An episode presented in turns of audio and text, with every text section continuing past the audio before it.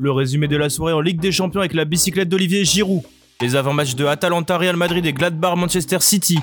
La prise de parole de Jean-Michel Aulas ou encore Antoine Camboré qui envoie Jean-Kévin Augustin en réserve à Nantes. C'est parti pour le journal Made in Foot du jour.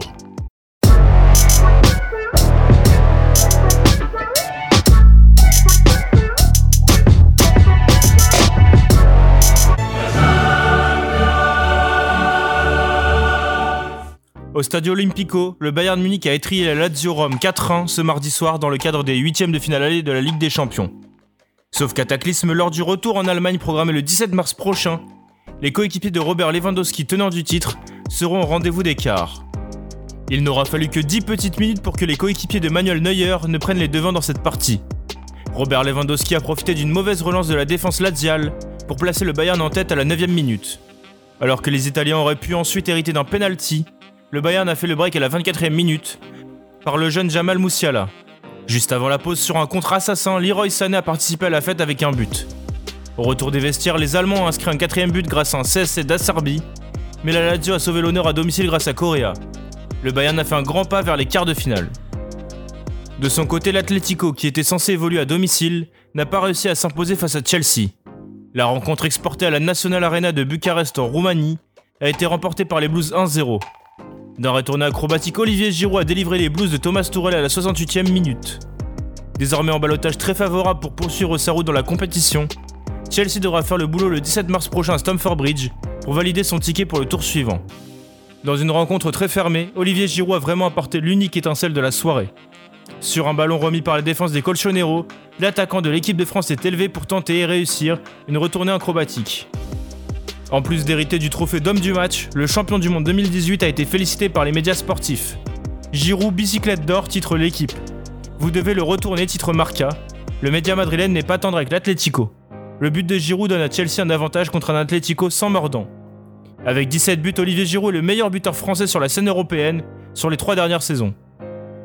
Suite et fin des huitièmes de finale allée de la Ligue des Champions ce mercredi. L'Atalanta reçoit ainsi le Real Madrid à 21h. Pour cette rencontre, Gian Piero Gasperini devra composer sans Hans Hattebourg, qui souffre d'un pépin physique, et Victor Kovalenko, qui n'a pas été inscrit sur la liste UEFA.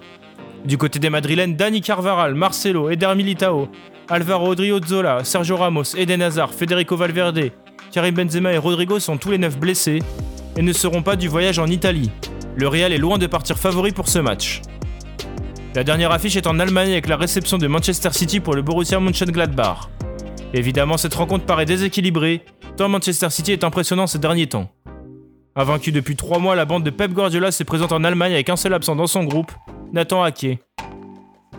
Pour le reste, tous les joueurs sont disponibles. Côté allemand, en revanche, Marco Rose doit faire sans doute courir blessé, diminuer Marcus Thuram est lui incertain.